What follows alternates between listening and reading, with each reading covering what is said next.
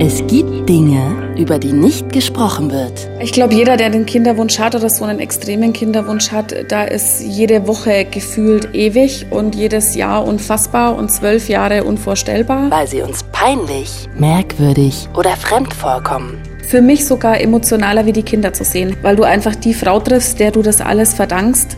Zwölf Jahre Horror und sie macht es dir dann im Endeffekt möglich, egal ob mit Bezahlung oder nicht. Tabus. Tabus. Und genau da, wo das Schweigen beginnt, fangen wir an zu reden. Es ist trotzdem schlimm, dass man das Kind nicht selber gespürt hat und das ist auch nach den ganzen Jahren immer noch schlimm. It's Fritz. It's Fritz. Tabulos. Sprechen, worüber man nicht spricht. Mit Claudia Kamit. Herzlich willkommen zu einer neuen Folge von Tabulos. Ich bin Claudia Kamit. Auf dem Weg ins Studio habe ich gerade die ganze Zeit überlegt, ob, also wenn ich keine Kinder kriegen könnte, ob Leihmutterschaft für mich dann eine Option wäre. Das ist so ein Thema, was ich eigentlich nur aus dem Fernsehen, aus der Presse kenne. Also ich weiß zum Beispiel, dass Kim Kardashian für ihr letztes Kind eine Leihmutter hatte, weil sie zuvor Komplikationen hatte und das dann irgendwie zu gefährlich gewesen wäre, es selbst auszutragen. Ansonsten ist mein erster Gedanke da immer sofort, oh Gott, ich hätte da super viel Angst, dass die Leihmutter das Baby dann behalten will am Ende. Irgendwie könnte ich das auch verstehen, denn das ist ja in ihrem Körper herangewachsen. Das kann man ihr ja dann auch nicht so wegreißen. Und vor kurzem habe ich auch so eine Serie gesehen, wo die Leihmutter mit dem Kind dann abgehauen ist. In Deutschland ist das Thema Leihmutterschaft aus ethischen, sittlichen und moralischen Gründen ja eh verboten. Aber Jessica hat sich dennoch für diesen Weg entschieden. Sie kann keine Kinder bekommen und hat dann im Ausland über eine zwischengeschaltete Firma eine Leihmutter gefunden.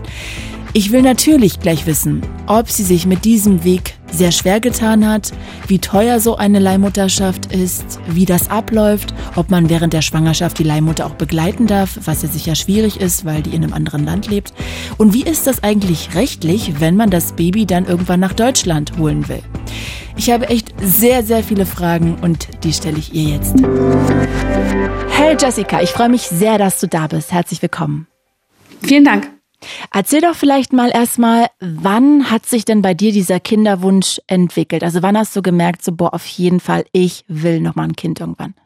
Puh, also schon ziemlich früh. Ich würde sagen so mit 21. Mm. Und hattest du damals einen Partner, dass du das auch gleich angehen konntest oder? Ja, das war schon der jetzige Partner. Also mit dem war es eigentlich von Anfang an klar, dass ich mit ihm Kinder will und war auch uns beiden ziemlich früh dann klar. Und wie ging es dann weiter? Ja, wir haben dann, nachdem das relativ schnell nicht zum Erfolg geführt hat und ich generell ein ungeduldiger Mensch bin, das einfach abklären lassen beim Frauenarzt und dann auch bei ihm über ein Spermiogramm, weil die Frauenärztin dann gesagt hat, das ähm, muss abgeklärt sein auf beiden Seiten und wenn man das dann ganz schnell durchziehen will, dann kann sie mich an eine Kinderwunschklinik überweisen und dann wäre ich bis Weihnachten schwanger. So hat die das damals gesagt. Aber erzähl doch noch mal ganz kurz, wie lange habt ihr denn erstmal probiert? Bis ihr zum Arzt gegangen seid? Vielleicht nicht lang, vielleicht ein halbes oder ein Dreivierteljahr. Okay, aber dann hat die Ungeduld, Ungeduld eingesetzt. Genau. Das kann ich total verstehen. Ich glaube, ich werde auch so.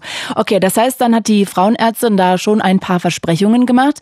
Und was kam denn dabei raus, als ihr zum Kinderwunschzentrum gegangen seid und sowohl bei dir kontrolliert wurde, als auch die Spermien von deinem Mann? Ja, also bei mir kam erstmal raus, ähm, dass ich ein super Alter habe, dass er erstmal keine großen Anzeichen sieht, warum es nicht klappt. Er hat gesagt, mhm. ein paar Kilo weniger wäre natürlich ganz gut, aber das sieht er jetzt nicht als Grund und das Alter wäre perfekt und auch das Alter von meinem Mann und er geht davon aus, dass das keine große Sache wird und ich bald schwanger bin. Wie? Und da hat der Arzt nur gesagt, ah, du bist im richtigen Alter, könntest höchstens mal noch ein, zwei Kilo abnehmen, dann wird das was. Müsste man nicht bei dir dann auch mal richtig testen, ob du überhaupt Kinder kriegen kannst? Alle Ärzte haben das bis zum Schluss gesagt. Bis mein Alter war ja immer gut, weil wir so jung angefangen haben. Das hätten die auch noch weitere zehn Jahre gesagt, bis ich 40 gewesen wäre wahrscheinlich. Aber warum hat denn da keiner mal gecheckt, ob du überhaupt Kinder kriegen kannst oder nicht? Macht man das einfach nicht? Weil die davon ausgehen, wenn sie von vornherein nichts feststellen, dass äh, dann das schon alles passen wird. Die klären natürlich am Anfang nicht alles ab, um alles auszuschließen, weil es wahrscheinlich viel zu viel gibt. Ah, okay. Andererseits ist es natürlich schon so, eine Kinderwunschklinik äh, ist ja dafür der Fachspezialist, aber ja, aber ich hätte ehrlich gesagt gedacht, dass man da einfach hingeht und dann werden die Spermien des Mannes sozusagen untersucht, ob die sozusagen schnell genug, fruchtbar genug sind, was auch immer. Und bei der Frau wird dann auch alles untersucht, ob die Kinder kriegen kann oder ob da irgendwas dazwischen liegt. Das klingt bei dir aber jetzt eher so, als ob das nur oberflächlich passiert wäre. Ja, ist es auch, weil es bei den meisten Paaren wahrscheinlich mit den Voraussetzungen, die wir hatten, einfach schnell klappt und äh, deswegen der Bedarf der weiteren Kontrolle für die Ärzte, denke ich, nicht gegeben war. Okay, und das heißt, ihr habt euch dann auch für künstliche Befruchtung entschieden? Mhm. Wir haben dann erst kleine Inseminationen gemacht, ganz viel. Was ähm, heißt das? Das heißt, dass quasi das Spermium nur vor die Eizelle gespritzt wird und äh, das dann selber den Weg trotzdem finden muss. Also das ist keine ah, richtige okay. künstliche Befruchtung, sondern nur unterstützend. Kannst du mal für alle erklären, die davon gar keine Ahnung haben, was genau bedeutet künstliche Befruchtung? Das heißt quasi, dass das Spermium in die Eizelle injiziert wird und sich da dann, ähm, also im Reagenzglas, weiterentwickeln soll. Und dann muss. setzt man die das wieder ein? Genau, dann setzt man das bei dem Transfer, so nennt man das, ähm, der, der zukünftigen Mama, der Frau dann wieder ein. Genau. Und hat es ja nicht. Habt ihr das öfter probiert oder wurde dann sehr schnell klar, okay, äh, da haben wir doch ein richtiges Problem? Ähm, naja, das wurde im Endeffekt dann erst klar nach diesen zwölf Jahren oder nach den elf Jahren. Also in der vorherigen Kinderwunschklinik habe ich dann schon drauf gepocht, dass die nochmal genauer gucken, ob man noch was machen könnte. Dann haben sie Blut genommen auf einen speziellen Gendefekt, auf eine Immunschwäche und haben Auffälligkeiten gesehen, aber haben gesagt, das kann der Grund sein, muss aber nicht. Also der mhm. Arzt hat zu mir gesagt, das wäre wie Kopfschmerzen. Auch wenn man mit Kopfschmerzen zum Arzt geht, hat man ja auch nicht gleich einen Gehirntumor. So hat er das zu mir gesagt, woraufhin wir dann Kinderwunschklinik gewechselt sind mit diesen Ergebnissen. Und der hat dann gesagt, äh, da wäre ich nie schwanger geworden, aber das übersteigt sein Fachgebiet. Da muss ich zu einer Immunologin, also die genau dieses Problem angeht. Zwölf Jahre klingt ja wahnsinnig, wahnsinnig lang. Also du sagst das war so in einem Satz dahin, aber das ist ja ultra lang, wenn man sich so ein Kind wünscht. Also wie waren denn diese Jahre für dich? Wie viele künstliche Befruchtungen habt ihr gemacht? Da werden ja wahrscheinlich auch viele Tränen geflossen sein. Also was war das für eine Zeit für dich? Es klingt ehrlich gesagt ja wirklich belastend. Ich glaube, jeder, der den Kinderwunsch hat oder so einen extremen Kinderwunsch hat, da ist jede Woche gefühlt ewig und jedes Jahr unfassbar und zwölf Jahre unvorstellbar.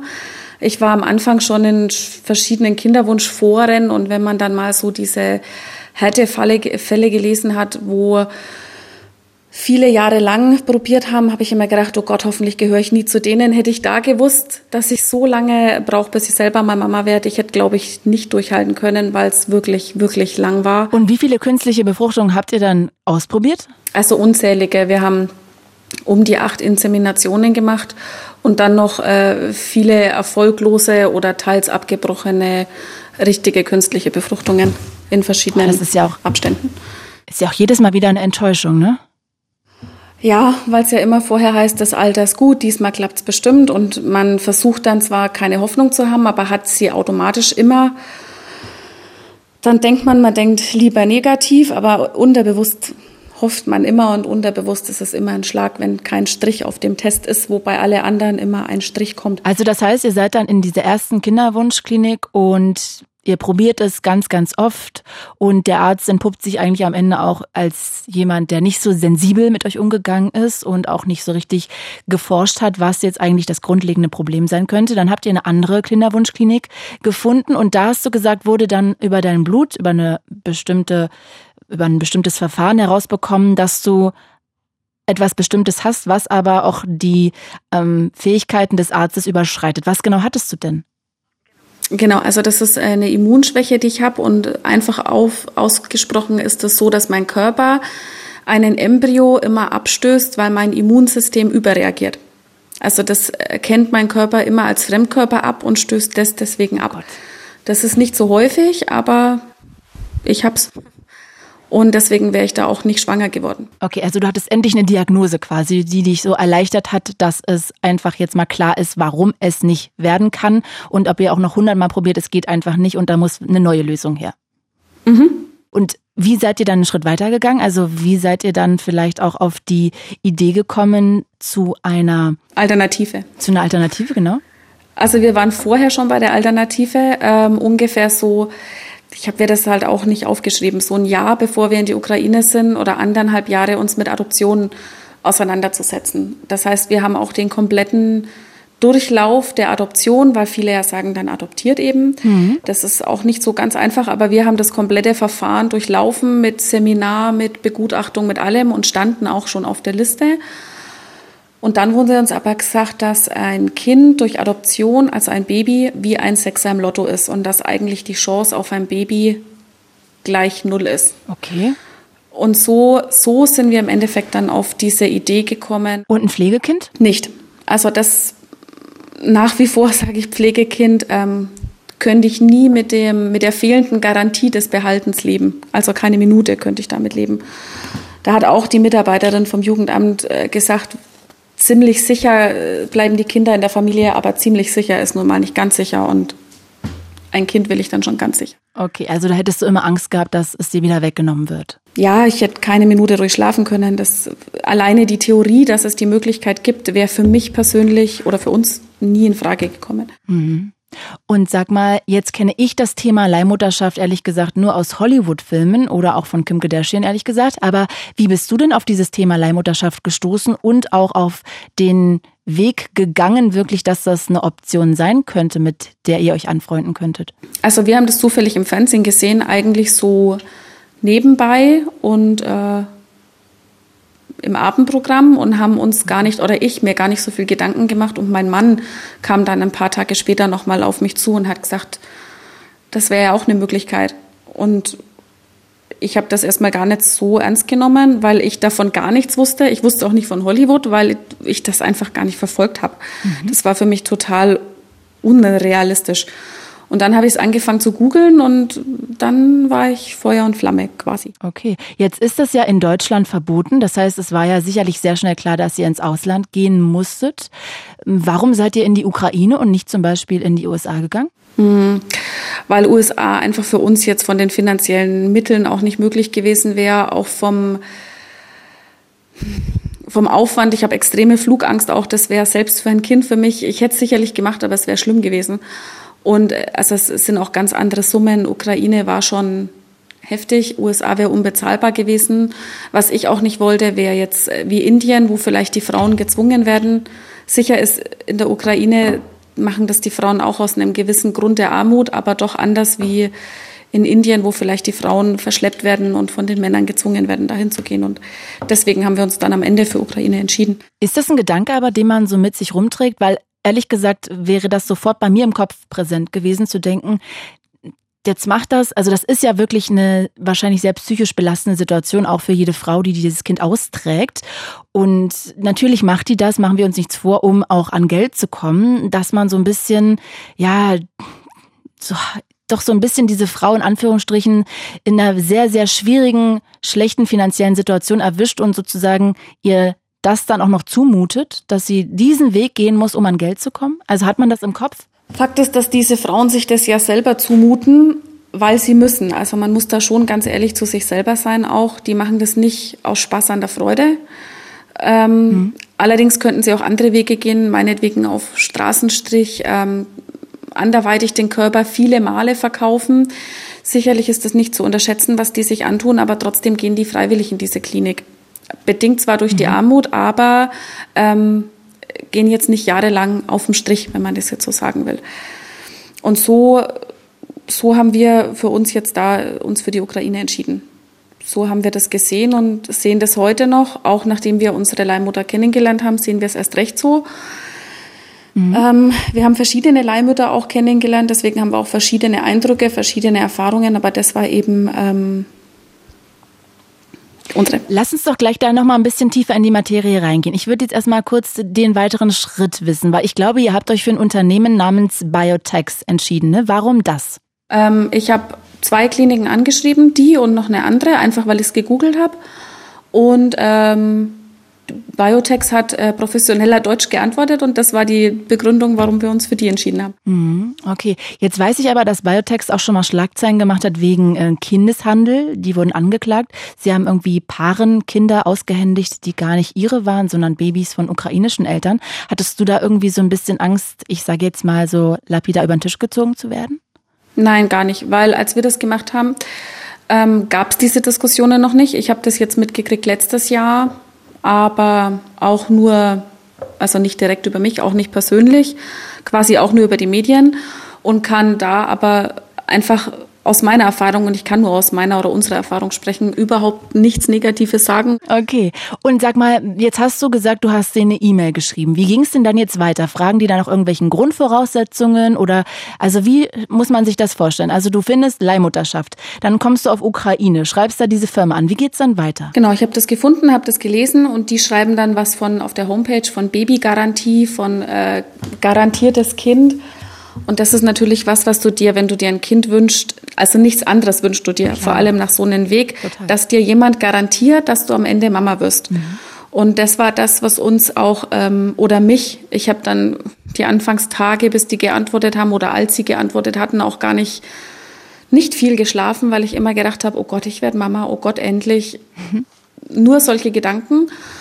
Und ähm, ja, nachdem die dann geantwortet haben, die schicken dir quasi dann einen äh, Termin, einen Informationstermin, wo man in die Ukraine fliegt, wird dort dann abgeholt am Flughafen, wird in die Unterkunft gebracht, er wird mit der Ärztin sprechen, mit der Betreuerin. Und da hat man eben die Möglichkeit, den Vertrag zu unterschreiben oder auch nicht. Und was wird man da so gefragt? Naja, eigentlich wird hauptsächlich erklärt, wie das von, von Seiten der Klinik abläuft, was für Pflichten oder was für Rechte das man hat. Mhm. Und ähm, die medizinische Geschichte wird im Prinzip dann anschließend, muss man die Unterlagen vorlegen und ähm, ja, bekommt Blut abgenommen, der Mann nochmal Sperma abgenommen und die anschließende Stimulation, die ist dann in Deutschland, wenn man sich dazu entschließt und auch die Ultraschalluntersuchungen sind auch alle in Deutschland und werden per Scan dann an die Ärztin in der Ukraine geschickt. Okay, nochmal ganz kurz zurück. Muss man denn irgendwelche Nachweise erbringen, dass man wirklich keine Kinder kriegen kann oder ist das egal? Nee, genau. Also wir mussten vom, von der Frauenärztin dann eine Bestätigung ähm, oder von der Kinderwunschklinik ah. mit, der, mit der Diagnose kein Kind möglich. Okay, und das habt ihr dann auch gemacht. Also ihr seid in die Ukraine geflogen, habt dieses Gespräch mit denen gehabt, habt denen nachgewiesen, dass du keine Kinder kriegen kannst. Daraufhin ging das dann alles erst los und du hast dann angefangen, diese ganzen Untersuchungen in Deutschland zu machen und ihr habt es dann in die Ukraine geschickt. Genau. Mhm. Okay, und wie lange war dieser Zeitraum dann jetzt nochmal und wie ging es dann weiter? Oh je, dieser Zeitraum war, ich meine, drei Monate, bis ähm, eine Leihmutter gefunden wurde. Bei mir ging das noch ziemlich schnell. Das ging wirklich sehr schnell. Konntest du dir die irgendwie aussuchen? Also verstehe mich nicht Nein. falsch. Ne? Ich habe okay, also weil ich hätte gedacht, man kann sich vielleicht so zehn Fotos angucken und sagen, oh, die finde ich Nein. sympathisch oder so. Bei einer Eizellspenderin kann man das. Die machen ja Eizellspende auch. Das heißt, dass viele Frauen haben dann auch selber das Kind ausgetragen, waren aber nicht die genetischen Mütter, sondern quasi die Eizelle war von einer Eizellspenderin. Ah. Das macht Biotex ja auch. Äh, und da kann man sich die Eizellspenderin aus einer Datenbank aussuchen mit ähm, Hobbys, Figur. Und das katalogmäßig kann man ruhig so sagen. Und das ging aber bei dir nicht, weil du, weil das wieder abgestoßen worden wäre bei dir. Genau, bei mir, bei mir ist es quasi andersrum. Ich kann selber ein Kind zeugen, auch sehr gut. Ich hatte immer super Eizellen, aber ich kann es halt nicht selber austragen. Deswegen war es bei uns wirklich nur der geliehene Bauch oder nur in Anführungsstrichen. Und deswegen haben wir das eben so gemacht und da kannst du dir keine Leihmutter vorher aussuchen. Okay, sorry, dass ich jetzt so ganz viele doofe Fragen stelle. Also das heißt, ihr habt dann die Befruchtung in Deutschland noch machen lassen oder habt ihr dann das wieder in der Ukraine? Nein, in der Ukraine. Man stimuliert sich quasi wie in Deutschland, das ist der gleiche Ablauf. Und ähm, bevor quasi, quasi die letzten Tage der Stimulation macht man dann dort im Hotel. Was heißt das und denn, da die letzten dann, Tage der Stimulation? Naja, man injiziert sich so viel Hormone, bis die, bis die Eizellen entsprechend wachsen. Ah, okay. Aber bevor sie groß genug sind, fliegt man rüber, um dort den Eingriff zu machen. Okay, das heißt, da wird dir deine Eizelle entnommen, wird, dann wird auch Spermien von deinem Mann entnommen, dann wird das befruchtet und diese Eizelle, befruchtete Eizelle wird dann in die Leihmutter eingeführt. Ganz genau, ja. Ah, okay, jetzt habe ich es begriffen. Und das heißt, Ihr wusstet eigentlich jetzt nicht, wer da ist, wer da kommt. Habt ihr die vorher kennengelernt oder auch nicht? Nein, ähm, hätten wir aber gekonnt. Wir hätten zum drei Monats Ultraschall rüberfliegen gekonnt, wollten wir aber nicht, weil wir gesagt haben, wir lernen sie ja sowieso kennen wir hatten Vertrauen, wir waren zufrieden, also wir hatten einfach völliges Vertrauen. Deswegen war es für uns jetzt nicht notwendig, sie vorher schon kennenzulernen. Hm, okay, aber ich hätte gedacht, dass man natürlich vielleicht auch diese Schwangerschaft ein bisschen begleiten möchte, weil das ja auch dein Baby ist, zu gucken, ernährt die sich ordentlich, ähm, macht das Baby, tritt das Baby vielleicht oder so. Aber das kannst du aber nicht, ah, okay. kann man nicht. Also macht macht Biotex äh, steht im Vertrag, dass die quasi turnusmäßig die Leihmütter auch begleiten, überwachen. Man bekommt jedes Monat Ultraschallvideos und ah, Bilder. Okay. Also es ist dann schon, es ist trotzdem schlimm, dass man das Kind nicht selber gespürt hat und das ist auch nach den ganzen Jahren immer noch schlimm oder die Kinder. Aber so weit wie es geht, kann man trotzdem an der Schwangerschaft teilhaben. Ein Treffen hätte das jetzt für mich oder für uns persönlich, wir kennen aber viele, die es gemacht haben, die würden das sicher anders sagen, aber für uns hätte das nichts geändert. Was vermisst du denn nach wie vor also an dieser Erfahrung? Wenn du sagst, das auch heute noch so ein bisschen so. Naja, man kann trotzdem nie nachvollziehen. Es ist trotzdem so, wenn, wenn eine Freundin schwanger ist, dass man immer noch denkt, dieses Gefühl, wenn man ein Baby im Bauch hat, wird man trotzdem nie haben. Das ist weit nicht mehr so schlimm, wie es, damals war und kein Vergleich in keinster Weise, aber trotzdem ist das eine Erfahrung, der man immer ein Stück weit hinterher weint. Also das kann ich total nachvollziehen. Ich ähm, glaube auch, dass das bestimmt auch für dich psychisch auf eine gewisse Art psychisch schwierig auch zu verdauen war, ne? Weil das dir ja doch genommen wurde, dieser Teil. Genau, ja, schon. Und jetzt hast du gerade gesagt, dass diese Eizelle von dir befruchtet wurde, die wurde in die Leihmutter eingeführt, eingesetzt, wie auch immer man das richtig sagt. Und ähm, hat es dann gleich beim ersten Mal geklappt oder brauchtet ihr mehrere Anläufe? Mm, nein, es hat beim zweiten Mal geklappt. Genau, also beim ersten Mal hat es nicht geklappt. Das war dann schon so ein, so ein Schlag, wo man sich denkt, jetzt fängt es schon wieder an mit den negativen Nachrichten. Und dann wurde eine neue Leihmutter gesucht, weil die sagen, ähm, äh, wenn es quasi bei der ersten nicht klappt, um die Chancen zu erhöhen, dann suchen sie eine neue Leihmutter in der Hoffnung, dass das besser kompatibel ah, okay. ist. Und da hat es dann geklappt. Und wie war der Moment? Kannst du uns mal mit zu dem zurücknehmen, wo du erfahren hast, dass sie jetzt schwanger ist? Also man erfährt es ja alles über E-Mail, weil die ganze Korrespondenz quasi über E-Mail mhm. läuft.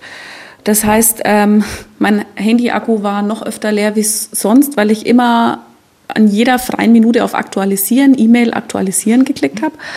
Und ähm, ja, als dieser Test anstand, hat mein Mann eigentlich gesagt, also er oder die E-Mail, die quasi anstand, er will die lesen mit mir zusammen. Beim ersten Mal habe ich es alleine gelesen, wo es eben nicht geklappt hat. Und ich weiß noch, dass er dann gesagt hat, er muss jetzt noch tanken. Und ich habe gesagt, bist du verrückt? Also dann komm jetzt gleich heim und war schon am Computer und musste mich so zusammenreißen, dass ich nicht weil ich habe gesehen, die E-Mail ist da und wollte aber mit öffnen warten, bis mhm. er kommt. Und er kam dann und ich kam gleich und hat sich mit hingesetzt und wir haben zusammen dann auf E-Mail öffnen geklickt. Und da stand dann eben von unserer Betreuerin, ähm, endlich gute Nachrichten, ihre Leihmutter ist schwanger und der HCG-Wert dazu, also dieser Hormonwert, wo man quasi die Schwangerschaft messen kann, dazu und hat äh, eben geschrieben, herzlichen Glückwunsch und wir müssen jetzt zwei Wochen warten bis zum nächsten Ultraschall und also ja, man wird dann direkt darüber in Kenntnis gesetzt. Genau, also direkt nachdem der Bluttest von der Leihmutter quasi, nachdem die dort war zum, zum Bluttest. Ja, und dann habe ich erstmal ganz, ganz arg geweint, weil dieser ganze Druck ähm, abgefallen ist. Also das war einfach so zwölf Jahre Erleichterung, dass der Albtraum jetzt vorbei ist. Oh, das glaube ich. Also das war der Hat erste dein Mann auch geweint? Wahrscheinlich, ne? Mm, der war nur schockiert vom, vom Bildschirm gesessen und äh, konnte es auch überhaupt nicht glauben. Wir sind dann gleich mal, ich konnte gar nicht still sitzen, wir sind dann gleich mal spazieren gegangen bei uns im, im Ort und haben uns ausgemalt, ja, was man immer nur in der Theorie sich vorstellt, konnte man dann das erste Mal richtig benennen, ohne dabei ein schlechtes Gefühl zu haben. Das war quasi anstatt dieses, wenn wir mal ein Baby haben, Negativgefühl, dieses, wir haben bald ein Baby, Positivgefühl. Mhm. Ach, das muss echt besonders gewesen sein. Voll schön, dass ja ihr sozusagen euren großen Wunsch da wenn es auch eine spezielle Art ist, aber noch erfüllt bekommen habt. Und sag mal, hm, jetzt weißt du also, du kriegst ein Kind. Konntest du diese Freude überhaupt mit irgendwem teilen? Also, oder hat man da Angst, dass man schockiert angeguckt wird und vielleicht auch so ein bisschen naja, vielleicht noch mit Vorurteilen konfrontiert oder abgestempelt wird? Mm, wir nicht, weil es uns auch egal gewesen wäre. Also wir waren so voller Vorfreude, dass wir eigentlich mal abgesehen vielleicht jetzt von unseren Eltern, die beide aber positiv reagiert haben, äh, wäre es uns bei allen anderen jetzt auch nicht so wichtig gewesen. Okay, aber habt ihr das allen erzählt oder seid ihr dann erstmal damit für euch geblieben mit dieser Information? Mm, nein, wir haben das im mm, engen bis mittleren Bekanntenkreis jeden erzählt. Okay. Also wir sind da schon immer aber sehr offen damit umgegangen, mein Mann auch. Gott sei Dank. Also das wusste bei uns immer der Freundeskreis wie gerade so ein bisschen der Stand Und haben alle positiv reagiert oder gab es auch negative Meinungen? Äh, nee, also uns gegenüber gab es keine negativen Meinungen. In der weiteren Familie war nur so die ähm, Bemerkung, dass das ja schon nah am Menschenhandel ist, dass man natürlich auch so sehen kann. Also es ist ja jetzt auch nicht nur rosarot zu sehen, wie eben schon gesagt, ne, mit den Leihmüttern und der Armut, die dort herrscht. Mhm. Aber alles andere haben sich alle für uns gefreut und haben alle eben äh, gesagt, mit dem, was man eben schon mitmachen musste, freuen sie sich für uns. Hattet ihr denn, denn zu dem Zeitpunkt noch Angst, dass da irgendwas schieflaufen kann? Also dass vielleicht hm, sie das Baby verlieren könnte oder so? Ja, ich vor allem, mein Mann gar nicht. Aber der war von Anfang an, der hat immer gesagt, das klappt dann schon. Also bei jeder künstlichen Befruchtung hat er gesagt, jetzt klappt das bestimmt. Der hat immer also Gott sei Dank, anders hätte ich es, glaube ich, gar nicht geschafft, aber der war immer voller Hoffnung und hat da auch gesagt, ähm, alles in Ordnung, alles in Ordnung. Und das war schwierig, weil nach diesem zweit, zweiten Ultraschall, wo quasi festgestellt wird, ob es Zwillinge sind oder ob es ein Einzelkind ist, muss man also warten bis zum drei Monats Ultraschall und ab da bekommt man dann jedes Monat Videos. Und diese drei Monate, die waren schon, also das war schon mit die, mit die härteste Zeit in meinem Leben. Oh, das glaube ich weil du diese drei Monate quasi gar nichts hörst, außer sie würde jetzt die Kinder verlieren.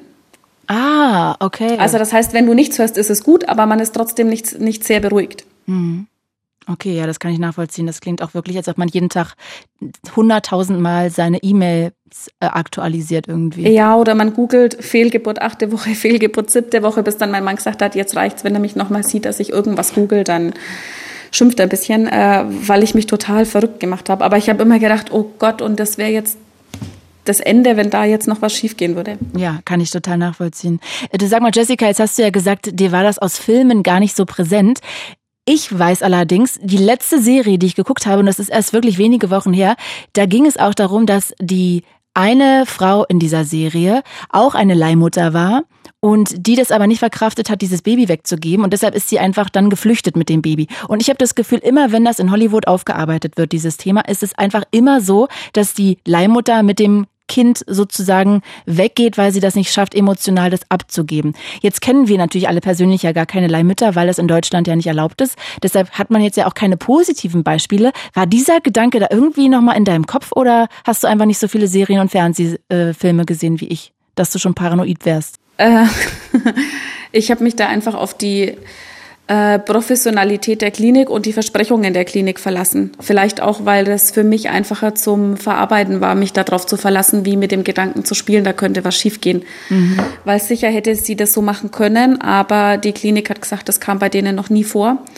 Und ähm, dass sie sich ein Stück weit dazu zwar auch verpflichtet, aber natürlich, wenn es so gekommen wäre, wäre es natürlich trotzdem schlimm gewesen. Aber ich habe einfach mir da keine Gedanken drüber gemacht. Also nie, komischerweise. Wäre das denn möglich, dass sie da einen Rückzieher macht?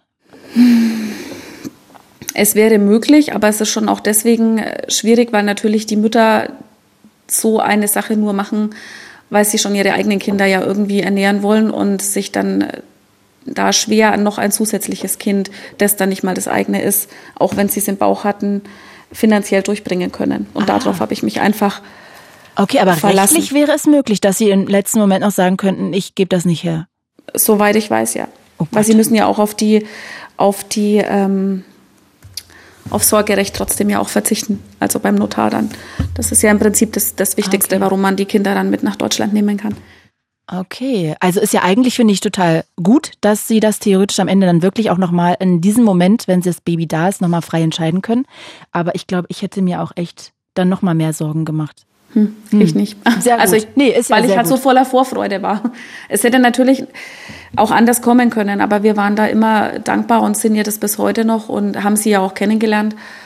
Wir haben auch von, von anderen Leihmüttern gehört, von Bekannten, weil man natürlich ganz viele Familien kennenlernt, wo es vielleicht von der Bindung her nicht ganz so leicht war, das Kind abzugeben, aber in unserem Fall und von unserer Erfahrung raus was sie gesagt hat, wie wir sie erlebt haben. Natürlich kann man trotzdem nicht in sie reingucken, aber wirkte sie auf jeden Fall gefestigt. Wann habt ihr sie denn das erste Mal kennengelernt? Also wir haben sie kennengelernt an dem Tag, an dem wir die Kinder auch gesehen haben, wussten das aber nicht. Ach, das heißt, ihr wart bei der Geburt gar nicht dabei?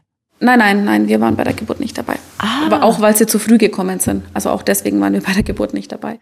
Ah, und ist das für dich, also wäre das überhaupt möglich gewesen? Und ist das für dich ein schade gewesen? Wärst du gern dabei gewesen? Mm.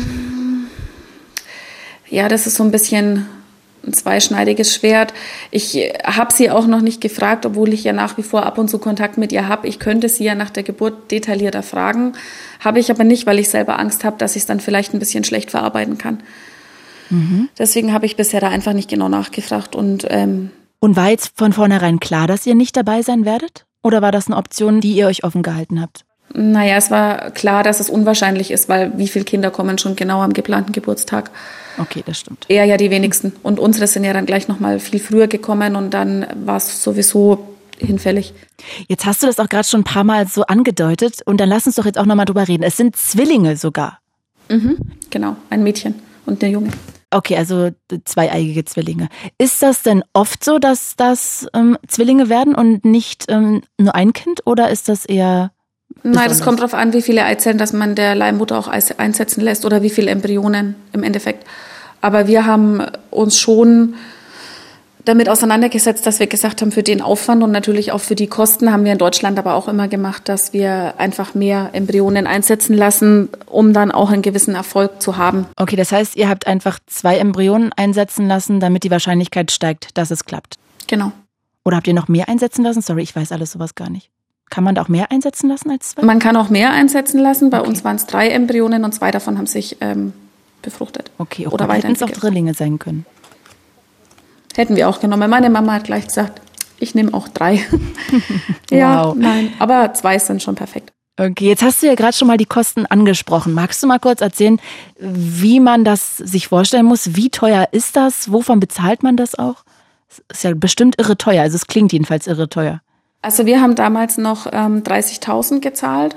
Mhm. Es wäre aber auch noch ähm, je nach Optionen im Vertrag noch teurer gegangen mit anderen äh, Vertragsbedingungen oder ähm, Erfüllungen, die man dann eben hatte. Jetzt weiß ich, dass die Klinik mit den Preisen hochgegangen ist. Ich kann aber jetzt gar nicht sagen, weil ich es nicht mehr so verfolge, wie der aktuelle Preis ist. Ich weiß auch nur, dass die Wartezeiten für die Leihmütter, also bis man eine Leihmutter hat, länger sind. Und was meinst du mit, ihr hättet auch noch andere Konditionen buchen können? Also was kann man denn da noch auswählen, dass es dann so teuer wird oder noch teurer?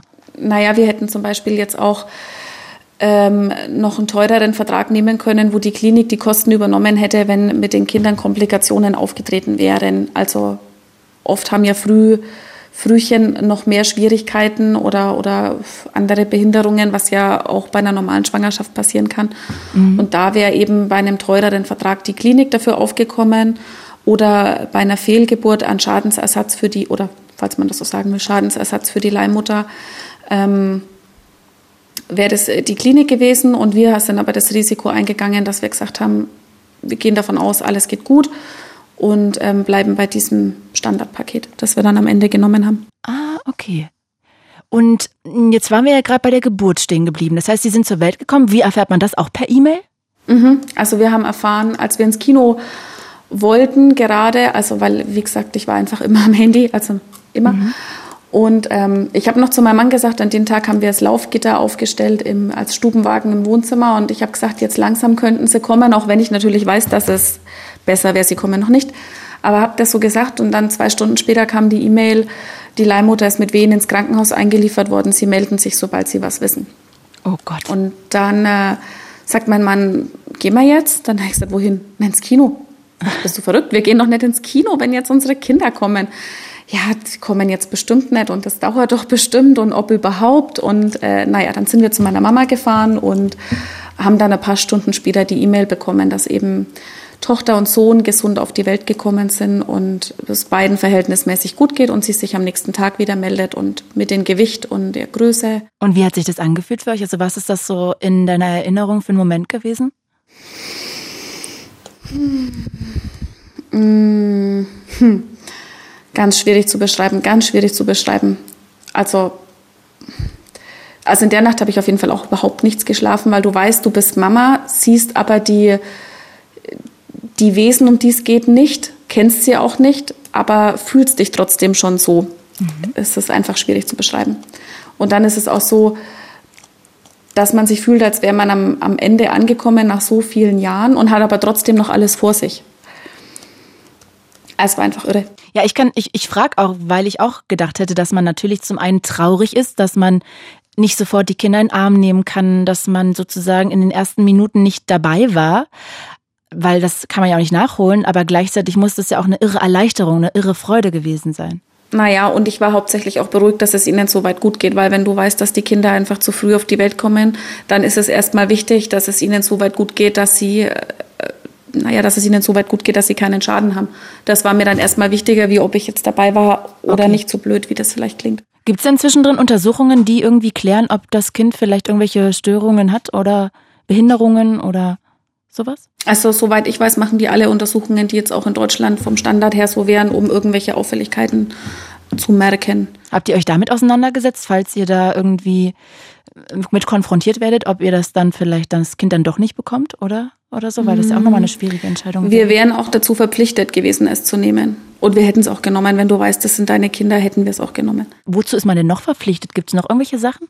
Naja, das ist mal die Hauptsache, dass man das Kind dann auch nimmt, dass man, kann man ruhig so sagen, dass man bestellt, dass man das dann auch so nimmt. Oh Gott, das klingt auch nach einem schrecklichen Satz, dass man das bestellt. Es klingt so, aber nimmt. viele sagen das so und sind wir ehrlich, so ist es auch. Also ich habe es ja nicht aus Spaß an der Freude gemacht, weil ich mir die Figur nicht ruinieren wollte, aber trotzdem muss man so ehrlich sein, dass man das eben auch so so sagt. Ich finde, solange man nicht vergisst, äh, was das für eine große Sache ist und wie dankbar dass man ist, muss man auch so ehrlich sein, dass man das nicht komplett verschönt, was man nicht ganz verschönern kann. Absolut, ja. Also ich äh, finde gut, dass du da auch beide Sachen so in dir trägst. Sowohl natürlich die Freude, dass es das gibt, aber gleichzeitig auch, dass es für die Leihmutter wahrscheinlich eine irre Belastung ist, psychisch für den Körper, dass sie das natürlich jetzt nicht gemacht hat, einfach aus Spaß und Freude, weil sie das gerne macht, sondern dass für sie da wahrscheinlich auch ein Teil wegbricht emotional, wenn sie da das Kind aus ihren Armen gibt.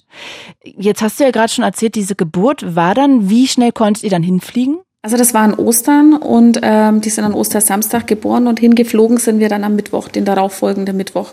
Mhm. Auch weil die Kinder ja äh, noch in medizinischer Betreuung waren und man das noch beobachten musste, wie sie sich entwickeln. Mhm. Und weil wir ja natürlich trotzdem auch Flüge buchen mussten, ähm, das arbeitstechnisch abklären mussten. Da ist es natürlich so, dass man sich denkt, Mensch, mit jedem Tag haben die Kinder ihre Eltern nicht da oder jemand, der sie lieb hat oder so. Aber ich habe einfach drauf vertraut, dass die Ärzte professionell damit umgehen. Und trotzdem war mir da auch das Wichtigste, dass die die medizinische Betreuung bekommen, die sie einfach als Frühchen noch brauchen. Mhm. Und dann wussten wir ja, dass wenn wir hingehen, äh, dass dann auch die Liebe nicht mehr fehlt, die sie halt auch brauchen. Und so war es dann ja auch. Und sag mal, wie war dann der erste Moment? Wo habt ihr die Kinder gesehen? Mit der Leihmutter in einem Raum oder auf einer anderen Station oder wie war das? Und wie hat sich das angefühlt? Nee, wir haben, wir haben die Leihmutter getrennt gesehen in der Klinik, also in der, bei Biotex und wussten das erstmal gar nicht. Und unsere Betreuerin hat dann gesagt, übrigens da vorne, das ist eure Leihmutter. Und das war für uns, oder für mich war das ganz schlimm, oder was heißt schlimm? Schlimm, schön, für mich sogar emotionaler wie die Kinder zu sehen. Hätte ich nie gedacht, aber war für mich tatsächlich dann so viel emotionaler wie das erste Mal die, die Kinder zu sehen. Weil du einfach die Frau triffst, der du das alles verdankst. Zwölf Jahre Horror und sie macht es dir dann im Endeffekt möglich, egal ob mit Bezahlung oder nicht, aber trotzdem ist man dieser Frau dann so dankbar. Und man überlegt sich schon, was man ihr vorher sagt, aber wie gesagt, wir waren nicht darauf vorbereitet, dass wir sie da sehen und deswegen war es dann einfach unfassbar heftig. Das heißt, du bist ihr dann weinend in die Arme gefallen oder wie muss man Wir beide, ja. Erst ich, dann er und dann nochmal ich. Und ja, sie war aber auch eine ganz liebe und ähm, ja, wir haben uns dann eben kurz unterhalten, bis sie zum, bis zum Zug musste mit ihrer Tochter. Die Tochter war auch da. Die haben Unterlagen abgegeben und äh, da haben wir sie eben dann gesehen. Die Leihmutter mit der Tochter. Wie alt sind denn die Leihmütter eigentlich? Oh, ich bin mir gar nicht sicher. Ich glaube, sie müssen 25 sein oder ab 25. Unsere war zu dem Zeitpunkt aber 34 oder 35. Oh. Und ich habe noch gedacht, oh, die zählt ja schon zu den Älteren, ob das so gut ist. Aber schlussendlich äh, hat sie das total super gemacht. Unsere Betreuerin hat auch gesagt, dass sie immer unseren Kindern Kosenamen gegeben hat, obwohl sie das eigentlich nicht sollen, wegen der emotionalen Bindung. Aber sie hat immer gesagt, sie kann das ganz gut und ähm, hat es auch zu uns gesagt, dass das immer für sie unsere Kinder waren. Ja, und so sagt sie es heute noch. Oh, und sag mal, gibt es denn auch irgendeine Voraussetzung, die sie erfüllen hätte müssen? Also muss sie vielleicht schon ein Kind haben, damit man gesehen hat, ah, okay, die kann Kinder kriegen, oder? Sie müssen Kinder haben, genau. Und ich meine, sie müssen auch verheiratet sein. Aber das ist was, was ich jetzt auch nicht genau weiß. Und als du sie dann gesehen hast, hast du ihr irgendwie, also wahrscheinlich hast du ihr gedankt, ne? Hast du irgendwie das Gefühl gehabt, dass sie sich da komisch fühlt? Also gar nicht. Sie hat immer gesagt, okay. sie ist froh, dass sie das für uns machen konnte, dass sie ähm, ähm, froh ist, dass die Kinder halt zu uns kommen und dass sie findet, die Namen sind so toll. Ja, also sie hat sich durchgehend wirklich positiv da geäußert. Wow, okay. Und wie war das dann, als du die Babys das erste Mal gesehen hast? Also kann man die dann direkt in den Arm nehmen und darf man dann bei denen bleiben? Ähm, bei den Kindern war es so, dass wir die gesehen haben in dem ähm, Frühchenraum, wie es auch in Deutschland ist. Da waren die im Wärmebettchen gelegen und das ist auch was ganz Seltsames, was ähm, ja gar nicht richtig zu beschreiben ist ich habe immer gedacht, es wird einfach nur schön, aber es war trotzdem auch seltsam, weil die dir sagen, so, das sind deine Kinder und dann liegen da zwei Babys, zu denen du aber noch keinen Bezug hast. Viele meiner Freundinnen sagen, okay, man hat die zwar im Bauch, aber auch wenn man sie gebärt, also normal gebärt, muss man trotzdem sein Kind ja auch erst kennenlernen und das wächst mit, mit jedem Mal wickeln, mit jedem Mal ja, mit jeder Minute, was man miteinander verbringt. Aber für mich war es erstmal total fremd. Mhm. Für meinen Mann gar nicht. Der hat gleich gesagt, hier ist der Papa. Und ähm, ja, also der war da total entspannt. Im Gegensatz zu mir.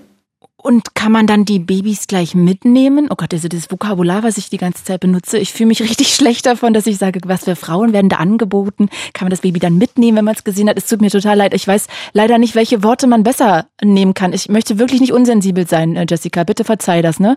Also ich weiß irgendwie nicht, welche Worte man da so richtig passen würden. Ich hoffe, naja, so wie es ist. Und außerdem glaube ich, jeder, der das macht, der sieht es ist, ist, ist sowas schon gewöhnt, sage ich mal. ähm, also wir nicht, weil, weil unsere Kinder eben Frühchen waren und noch in der Klinik bleiben mussten. Ansonsten ist es schon so, ähm, dass die Eltern, die Wunscheltern, die Kinder dann mitnehmen können aus dem Krankenhaus. Genau. Wir nicht. Wir mussten dann ähm, dort bleiben. Wir haben dann an dem Tag, wo wir die Kinder gesehen haben, erfahren, dass wir jetzt damit ins Krankenhaus einziehen müssen und die Betreuung der kompletten Kinder von jetzt auf gleich übernehmen müssen. Oh, okay. Das war so auch nicht geplant, wusste auch Biotex nicht, aber weil das einfach ein anderes Krankenhaus war durch diese Spontangeburt. Mhm. Dann haben wir da ein Zimmer gekriegt im Krankenhaus und sind da eingezogen mit Bettwäsche und Müllbeutel. Wahnsinn. Und wie lange habt ihr da gewohnt? Hm, zwei Wochen oder zweieinhalb ungefähr. Oh, das ist ja echt lang. Ich hätte jetzt gedacht, nur ein paar Tage. Wow. Ja, bis die halt entsprechend stabil waren, dass, dass die Ärzte uns ähm, ruhigen Gewissens die Kinder auch mitgeben konnten. Und ich muss sagen, ohne meine Mama und mein Mann natürlich, hätte ich das auch da schwer überstanden, die Zeit, weil das einfach schon emotional schwierig war. Du hast fremde Kinder, für die du auf einmal verantwortlich bist, hast aber keine Ahnung von Babypflege, bist in einem Land, wo die Ärzte eigentlich weder Deutsch noch ganz schlecht Englisch sprechen. Das glaube ich. Sag mal, jetzt konntet ihr also nach zwei Wochen dann irgendwann wieder zurück nach Deutschland mit den Babys? Nee, erst ins Hotel und im Hotel waren wir noch drei Wochen und dann nach gute fünf Wochen konnten wir dann nach oh. Deutschland oh. mit den Kindern. Ganz schön lang. Wie macht man das? Also normalerweise, ich habe jetzt noch kein Kind, ne, aber normalerweise stelle ich mir das vor, dass, dass ja in der Klinik, wenn man in Deutschland ein Kind bekommt, gebärt, dass das dann alles auch juristisch irgendwie geklärt wird und so. Wie macht man das denn, wenn man aus einem anderen Land sozusagen die Babys, äh, es tut mir leid, mitbringt und dann ja auch eigentlich das ja verboten ist in Deutschland? Also ist das, kann man das dann trotzdem einfach klären? Naja, in Deutschland ist es, ist ja die Durchführung verboten, die wir ja auch nicht in Deutschland gemacht ah, haben. So okay. haben wir uns quasi nicht strafbar gemacht. In der Ukraine war das so, dass die Leihmutter auf das Sorgerecht verzichtet hat, notariell, und mein Mann das alleinige Sorgerecht hat. Also er war von Anfang an der alleinige Sorgerechtsinhaber. Warum? Und äh, ja, weil das nach deutschem Recht quasi so ist, als hätte er mit einer Ukrainerin ein Kind gezeugt. Ah, also zu dem Zeitpunkt war das so. Und du adoptierst sie dann wahrscheinlich dann? Irgendwann. Ich habe sie dann adoptiert, genau. Ein Jahr später im Juni war das dann war das Gerichtsverfahren und somit habe ich jetzt die gleiche Stellung, die gleichen Rechte wie jede normale andere Mama auch. Obwohl du vom Gesetz die Adoptivmutter deiner eigenen Kinder bist. Tja, so ist das. Aber ich weiß es ja besser. Ja, klar. Macht man denn nochmal irgendeinen Test, um zu gucken, okay, das ist wirklich genetisch unser Kind oder vertraut man mmh, da einfach? Hat Biotex gemacht und hätte ich, ich weiß nicht, ob ich es in Erwägung gezogen hätte, nach dem, was in den Medien waren, aber wenn man unsere Kinder anschaut, äh, da sieht man einfach mein Babybild und von meinem, von meinem Mann ein und dasselbe. Da ist kein, meine Mama sagt immer, ihr braucht keinen DNA-Test, weil das so ein und das gleiche Gesicht ist. Okay, also aus dem Gesicht geschnitten, genau. Ähm, Jetzt hast du ja gerade schon erzählt, dass das eine sehr lange Reise war, dass ihr sehr lange in der Ukraine wart und dann kommt ihr nach Deutschland. Was würdest du sagen, wie lange hat es gebraucht, bis du so in diese Mutterrolle hineingewachsen bist? Hm, ich würde sagen, die zwei Wochen im Krankenhaus. Ah, okay, so schnell. Wobei man auch sagen muss, die Ärzte, die dort waren, haben es einen dann schon auch äh, leichter gemacht, weil für die Ärztinnen dort oder für die Pflegerinnen ist man gleich die richtige Mama. Also das war auch merkwürdig, wie die dann gesagt haben, ja, ich gebe dir hier die Mami. Und ich mir mir gedacht habe, oh Mann, die Kinder fühlen sich bestimmt veräppelt, kennen die Sprache nicht, also meine. Und ähm, natürlich haben die das nicht verstanden, aber ich habe mich da einfach komisch gefühlt am Anfang. Würdest du dann, wenn eine andere Frau auf dich zukommen würde und dich nach deinen Erfahrungen fragen würde, würdest du dann das weiterempfehlen, eine Leihmutterschaft? Weiterempfehlen, ich finde es schwierig, sowas weiter zu. Also, weiß nicht, ob man sowas sagen kann, weiterempfehlen. Ich glaube, das ist zwar schon so, dass man sich da ein Kind kauft gewissermaßen und dass das so einen leicht materiellen Wert für viele vielleicht hat offensichtlich, aber ich glaube, in der Hinsicht kann man schlecht von weiterempfehlen reden. Mhm, okay. Wenn jetzt jemand, also mich haben aufgrund dieser, dass wir so in die Öffentlichkeit gegangen sind, schon viele, viele Frauen angerufen, angemailt, angesimst, mit denen ich auch schon telefoniert habe, die dann selber auch den Weg gegangen sind. Aber die fragen jetzt eigentlich nicht, ob ich es empfehlen kann, sondern einfach nur nach den eigenen Erfahrungen. Denen sage ich genauso, wie es war, dass es bei uns positiv war. Ähm, und dann müssen die einfach selber entscheiden, was sie es machen, weil ich auch nicht weiß, wie bei denen der Leidensweg ist oder was dahinter steckt. Ich erzähle halt einfach nur, wie es bei uns war. Mhm. Mm, glaubst du, dass du deinen Kindern das irgendwann erzählen wirst, dass sie über eine Leihmutter zur Welt gekommen sind? Ich erzähle ihnen das jetzt schon. Ah, okay. Wenn man sie fragt, ähm, wer hat euch auf die Welt gebracht, dann sagen sie den Namen der Leihmutter. Und wenn ich sage, wie heißt eure Mama, dann äh, sagen sie meinen Namen. Hm. Ich habe den Zweien auch ein Märchen geschrieben über einen Storch, der in die Ukraine fliegt und mit vielen Fröschen bezahlt werden muss, dass er dem Königspaar ein Baby bringt, um ihnen das halt schon möglichst früh kindgerecht irgendwie beizubringen, wobei es bestimmt im Teenie-Alter dann auch vielleicht nicht ganz so einfach ist, aber wir versuchen auf jeden Fall unser Möglichstes. Ähm, habt ihr denn jetzt nach wie vor noch Kontakt zur Leihmutter und glaubst du, dass deine Kinder vielleicht die sogar irgendwann kennenlernen wollen? Oder wäre das überhaupt möglich von ihrer Seite aus? Habt ihr da mal drüber gesprochen? Ach, ich glaube, das wäre von ihrer Seite bestimmt möglich. Wir haben nicht drüber gesprochen, aber es wäre bestimmt möglich, weil sie ist eine ganz offene, die regelmäßig mal fragt oder ich frage oder sie schickt mir Bilder von ihren Kindern. Wir haben jetzt aber nie drüber gesprochen, ob wir uns mal treffen, aber ich glaube, sie hätte nichts dagegen, wenn das die Kinder wollen würden und ich auch nicht. Ganz im Gegenteil, wir würden da gern noch mal hinfliegen und sagen, Mensch, da waren wir und da waren wir und haben das ja alles auch mit Fotos begleitet, um ihnen das zeigen zu können. Hat sie mal irgendwie erzählt, wie für sie diese Zeit war? Ich habe sie eher gefragt, wie für sie das die Zeit danach war. Oder ob sie jetzt mhm. Schwierigkeiten hat, wenn, wenn sie eben Bilder von meinen Kindern sieht oder, oder mit mir Kontakt hat oder so. Und dass ich nicht weiß, also das waren die ersten Mails, wie ich darauf reagieren soll, weil ich es ihr auch nicht schwerer machen will, falls es schwer ist für sie. Und dann hat sie gesagt, nee, ähm, für sie waren das immer unsere Kinder und nicht ihre und so sieht sie das immer noch und hat mir dann Bilder von ihren Kindern geschickt und ja, so ist eigentlich der Stand der Dinge bisher auch geblieben. Hm. Du hast ja ein Buch geschrieben, die Wunschkinder, wenn die Verzweiflung keine Grenzen kennt, unsere Kinder aus dem Bauch einer Leihmutter.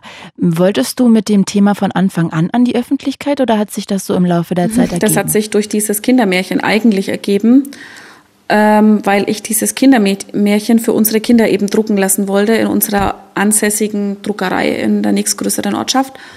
Und ähm, mhm. der Chef der Druckerei dann angerufen hat und gesagt hat, was ist denn das für eine Geschichte, wo jemand nur ein Buch drucken will. Und dann habe ich es ihm kurz erzählt. Und dann hat er gesagt, ich soll mal bitte zu einem Termin kommen und ein bisschen Zeit mitbringen. Dann habe ich das gemacht und dann hat er gesagt, ja, das wäre ja eigentlich die Geschichte, die die Leute interessiert. Dann habe ich gesagt, ja, ich habe das schon aufgeschrieben für uns halt später mal. Dann hat er gesagt, ich soll es fertig schreiben und ihm bringen und er guckt, ob er es verlegt. Wow. Und was für Feedback bekommst du da so? Naja, Feedback, dass eben zwei, dreimal im Monat irgendwelche Frauen fragen, ob sie mal anrufen dürfen, weil sie eben keinen, äh, niemand kennen, der das wirklich live gemacht hat oder nur ja eben auch aus den Medien, aber keinen Ansprechpartner haben, der da Live-Erfahrungen hat. Und was sind so, so drei Fragen, die du dann immer gestellt bekommst? Die erste Frage ist immer, läuft es wirklich ab, wie die das versprechen? Was ganz logisch ist, weil das ist, was jeder wissen will. Ähm, hattet ihr Probleme mit den Kindern über die Grenze zu kommen? Und wie war der Papierkram in Deutschland. Hast du das Gefühl, es gibt sehr viele Frauen in Not, die ähm, diesen Strohhalm ziehen würden oder kannst du das gar nicht einschätzen? Viele ist gar kein Ausdruck. Ich glaube, die Leute wären schockiert oder jeder, der mit dem Schicksal annähernd konfrontiert ist, kennt, würde ich behaupten, jeder mindestens noch zwei, denen es genauso geht, die entweder eine Fehlgeburt hatten oder auch in der Kinderwunschklinik waren oder sind. Natürlich, wenn du in, dem, in der Thematik bist, kennst du noch viel mehr Personen. Alleine, was wir bei dem Adoptionsverfahren an traurigen Schicksalen gehört haben und ich jetzt durch diesen Kontakt ähm, mit den anderen Frauen, ich sag mal, da war unsere Geschichte, die schon schlimm war, aber es gibt Geschichten, die toppen das noch ums Zehnfache, wo ich sage, mein Gott, was ein Mensch aushalten muss. Gibt es da eigentlich eine Altersgrenze, fällt mir gerade noch ein, für dich? Also könntest du da auch mit 50 noch hinfahren und sagen, du möchtest gerne ein Kind über eine Leihmutter Also für die Klinik gibt es die meines Wissens nicht. Für mich persönlich gäbe es die schon. Würdet ihr es nochmal machen? Also vielleicht plant ihr ja auch noch mehr Kinder? Wir würden es vielleicht noch, noch mal machen. Ist aber die Frage, ob man sein Glück so herausfordern will und ob man diese finanzielle Belastung nochmal haben will. Ähm, nur Klar. weil man das I-I-I-Tüpfelchen noch haben will, was wir ja für uns schon haben. Also unser Traum ist ja schon erfüllt. Sicherlich ist es aber so, wenn wir jetzt beide gesund wären, dann hätten wir noch ein drittes Kind gewollt. So kann man das vielleicht sagen. Okay. Ich finde es wirklich sehr beeindruckend, dass du da so offen drüber redest, weil ich glaube, oder ich kann mir zumindest vorstellen, dass man da auch oft mal so ein bisschen Gegenwind bekommt und in verdutzte Gesichter guckt, dass Leute, wie du das auch schon gerade gesagt hast, angesprochen hast, dass Menschen das dann vielleicht eher in die Schublade Menschenhandel packen und das so nicht nachvollziehen können und eher etwas schockiert sind. Von daher finde ich das wirklich sehr bewundernswert, dass du über dieses Tabuthema so offen reden kannst. Wirklich. Toll. Für mich ist das Wichtigste, bitte, dass es unseren Kindern gut geht, wir damit glücklich sind und die Kinder auch. Also die stehen da auf jeden Fall im Vordergrund und deswegen versuchen wir sie da auch für die Zukunft so zu stärken, dass sie mit ihrer Geschichte trotzdem gestärkt da zurechtkommen und das ist für uns immer das Allerwichtigste. Und es schließt sich aber für uns nicht aus, dass man deswegen trotzdem anderen Frauen Mut machen kann, die selber so Schicksale haben oder vielleicht noch schlimmere. Mhm. Gibt es noch etwas, was du vielleicht abschließend sagen möchtest, was ich dich nicht gefragt habe, was dir aber vielleicht wichtig ist bei dem Thema? Ich finde, das Wichtigste ist zu sagen, dass man sich da nur ein Urteil erlauben kann, wenn man selber in der Haut steckt, dass man sich da genau informieren muss, bevor man vielleicht urteilt und dass jeder froh sein sollte, der ein Kind kriegen kann, egal zu was für ein Zeitpunkt das es kommt. Jessica, mit diesen Worten würde ich mich jetzt von dir verabschieden. Ich danke dir wirklich tausendfach, dass du dir Zeit genommen hast und so offen darüber geredet hast und dass wir wirklich alle Fragen mal erörtern konnten. Ich danke dir wirklich von Herzen. Bitteschön. Bis bald. Ja, Ciao. bis dann. Tschüss.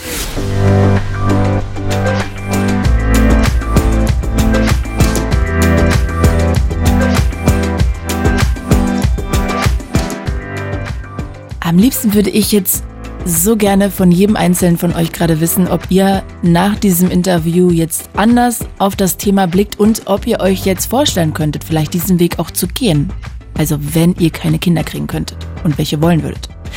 Natürlich ethisch ein heikles Thema. Ich finde es aber auch echt spannend und aussagekräftig, dass sich so viele Frauen bei Jessica melden, weil sie ebenfalls mit dem Gedanken spielen. Vielleicht wollt ihr mir auch eure Geschichte erzählen, weil es in eurem Leben auch ein Tabuthema gibt, welches auch immer. Dann meldet mir doch sehr gerne an podcast.fritz.de und ihr wisst natürlich Bescheid. Empfehlt Tabulos super gerne euren Freunden, euren Kumpels, eurem Sportlehrer, wem auch immer, wenn euch dieser Podcast hier gefällt. Ich bin Claudia Kamit und das war Tabulos. Tabulos. Sprechen, worüber man nicht spricht. Mit Claudia Kamit. Redaktion Viktoria Schloder, Daniel Hirsch und Kim Neubauer. Sounddesign Kevin Kastens. Fritz ist eine Produktion des RBB.